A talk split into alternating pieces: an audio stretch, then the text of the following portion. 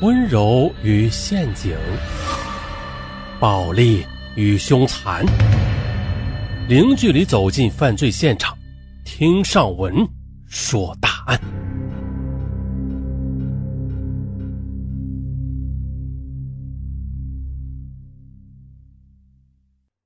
今天啊，咱们来说一下这个《非诚勿扰》对《非诚勿扰》电视节目中的那个《非诚勿扰》啊。《非诚勿扰》女嘉宾王佳杀死丈夫的事件。那有人说啊，婚姻是爱情的坟墓。那有时候爱情本身就会变成坟墓，比毒药还要毒。就像光良中的童话就有这么一句。上文呢，给大家来一段。哎，好了，那个光良的童话里面呢，就有这么一句。啊，我找找伴奏。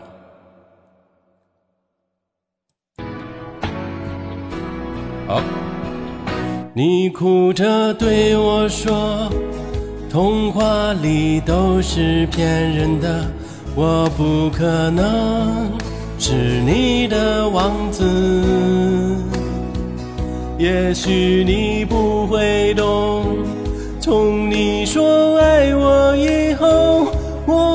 天空，星星都亮了。我愿好，就献丑到这儿啊，献丑到这儿。好，那个要不说呢，我先把，我先把混响关上。好，这个答案好吗？啊，本来很严肃的一件事说着说着，他能唱起来。嘿嘿，上文的答案呀，啥稀奇古怪的事儿都会发生。好，咱们再回来啊。那个童话里面呢，都是骗人的。那实际生活中呢，大多数完美的童话都是自己想象出来的。想多了，就真的变成了一个神经病，无法自救的神经病。那甚至呢，别人都救不了你。这个王家的爱情啊，乃至婚姻就是这样，一直生活在童话中，于是就生病了，而且呢。造就了很悲惨的一幕。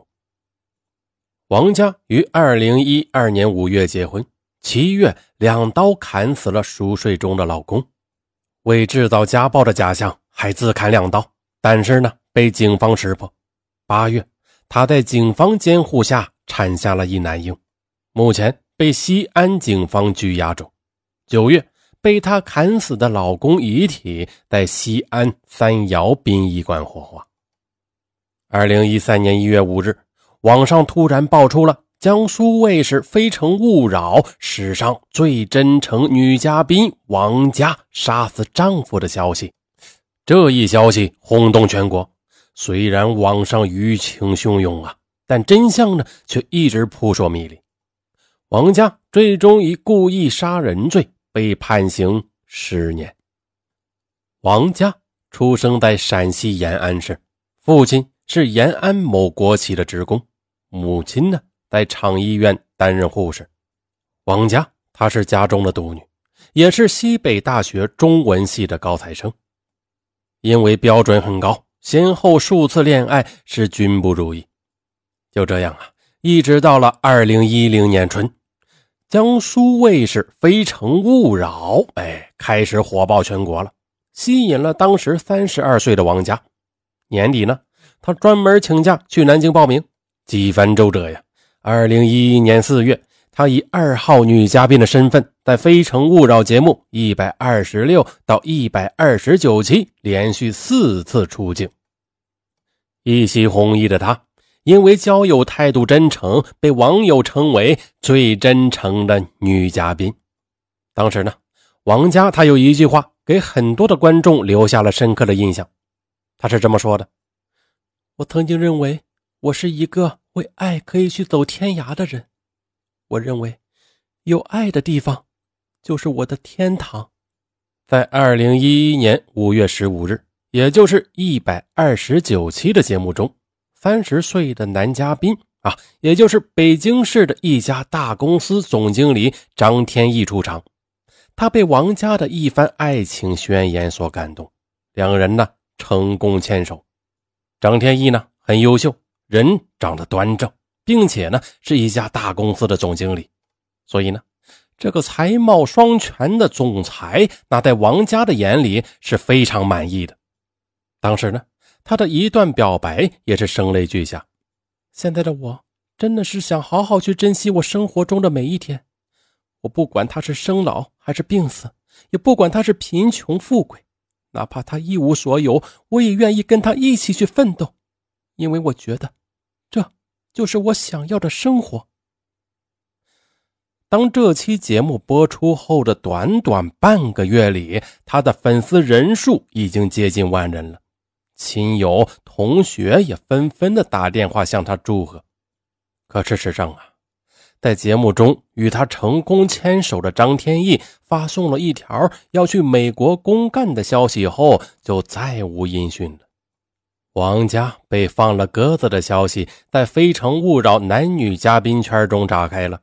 并且迅速的传播，亲友、同事和微博上的粉丝一再询问王佳，大家都认为啊，他是被人骗情骗色的。那面对众口一词的质疑呢，王佳无力申辩，羞辱、尴尬、愤慨等不同的情绪交替控制着他。那段时间里，他把自己关在屋子里，以泪洗面。即使是外出，也要戴上口罩和墨镜。可是啊，在这段艰难的时间里，王家他渐渐的发现了一个 ID 名为“文文”的粉丝，他才一直的关注着他。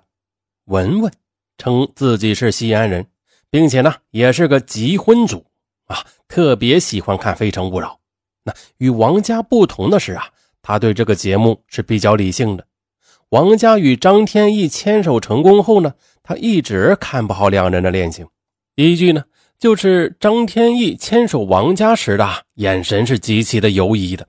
果然，两人短暂的牵手后，张天翼便不辞而别了。听说此事的文文，他很同情王佳，并倾心于她漂亮的外形、真诚和大胆追爱的勇气，并且呢成为了他忠实的粉丝。见他仍在痴情的等待这份无望的恋情。那文文表示，自己才是他追寻中的生命中的另一半，他愿意陪他承受生活中的风霜雷电与所有的痛苦不幸。可是呀，王家他毫不客气地拒绝了他。可是呀，文文他特别的有毅力，他不为所动。一个个痛苦寂寞的深夜，他发来一句句滚烫的话，并且呢，一再邀约两人见面。那王家心灵深处最柔软的部分终于被打动了。就这样，五月二十七日，王家与文文见面了。文文，他真名叫何家文，是一个身高一米八零、理着板寸的帅哥，而且呢，比他小两岁，在银行工作。两人的感情迅速的升温了。很快，两人便将婚礼定在二零一二年的元旦。但是啊，随着激情的消减呢，王家是越来越看到这份爱的不足了。何嘉文，他仅仅是一个小职员，连婚房也是安借的。更让他心里失衡的是呢，作为《非诚勿扰》嘉宾群中的成员，他不时的从群中得知，曾经跟他一起上过节目中的姐妹啊，谁觅得了富豪男友，现在已经结婚成了阔太。又谁去拍广告啊？又谁出了新歌专辑，挣的是盆满钵满的。当以前那些与他一起在《非诚勿扰》的姐妹询问他现任男友的家底以及事业时呢，一向争强好胜的王家尴尬之下呀，是一言不发。就在一切准备就绪、即将举行婚礼的前夕呢，王佳突然宣布。他不想急着结婚了，他的突然反悔让双方的父母和亲友是惊讶不已啊。此时酒宴已经预定了，喜帖呢也已经发出去了，父母竭力的劝说他，他还是不同意。何嘉文和双方父母只得通知亲友取消婚礼。但是呢，在二零一二年春节前夕呢，王家发现自己怀孕了。不得已之下呢，两人在当年的四月份走上了婚礼的殿堂。办完婚礼后，王家便向单位里请了产假。她的肚子是越来越大，脸上呢也出现了孕妇斑。此时的王家呀，他看着从前纯美的照片，对比参加《非诚勿扰》视频中的光芒四射的女神形象，他的心里充满了挫败感。在参加《非诚勿扰》期间，王佳结识了叶佳丽、段锦等陕西籍的女嘉宾。叶佳丽，她借《非诚勿扰》平台，其微博粉丝量高达十五万，她出版了《我的非诚勿扰》等畅销书。而段锦呢，他尽管未能与牵手的男嘉宾结合，但是啊，却因为上《非诚勿扰》，与一个陕西煤二代相恋了。二零一二年五月。段锦向王家发来了结婚邀请函。段的婚礼呀，非常的隆重奢华，光奔驰、宾利等婚车就有三十多辆，酒席摆满了二百多桌。对比自己的婚礼，仅仅有十桌，王家感觉呀，自己简直就是个丑小鸭。就这样啊，他看到别的姐妹都过得风光无限，他的心里呢，就是更加的愤懑不乐了。何嘉文呢？劝他心态平和些，称每个人表面的风光背后，其实都是有难言的心酸的。王家呢，却指责他，他是把头埋在沙土中的鸵鸟。见到王家都快做妈妈了，仍然好高骛远。何嘉文呢，告诉他，你要是老在跟别人比较中生活，那我劝你再上一次《非诚勿扰》吧。丈夫的话深深的刺痛了王家。就这样呢，两人婚后第一次发生了激烈的争吵。怀孕期间，王家的抑郁症反复的发作。七月三十一日早晨，何嘉文休假做好早餐后叫他吃饭，而他呢正在上网，就没有理他。何嘉文问他怎么了，而王家呢开口就说他不想活了。何嘉文一把从他手里抢过了笔记本电脑。此时呢，他正在男女嘉宾群里跟叶佳丽聊天，得知对方刚出新歌专辑，挫败感是更深的。而丈夫呢，却冲他吼道：“又是非诚勿扰，又是女嘉宾，你到底有完没完？”说完呢，一把便将电脑扔在地上，吼声也更大了：“你今年已经三十四岁了。”女神呐，你难道永远活在舞台上，就不能回到人间吗？丈夫的话让王家感到了羞辱。八月一日晚，两人再次激烈争吵后，她决定杀掉何家文，再自杀。一场悲剧就这样产生了。这个案件呢，说到这里已经说完了啊，现实中。基本上是没有完美的婚姻的，他不可能有完美像童话中的婚姻啊！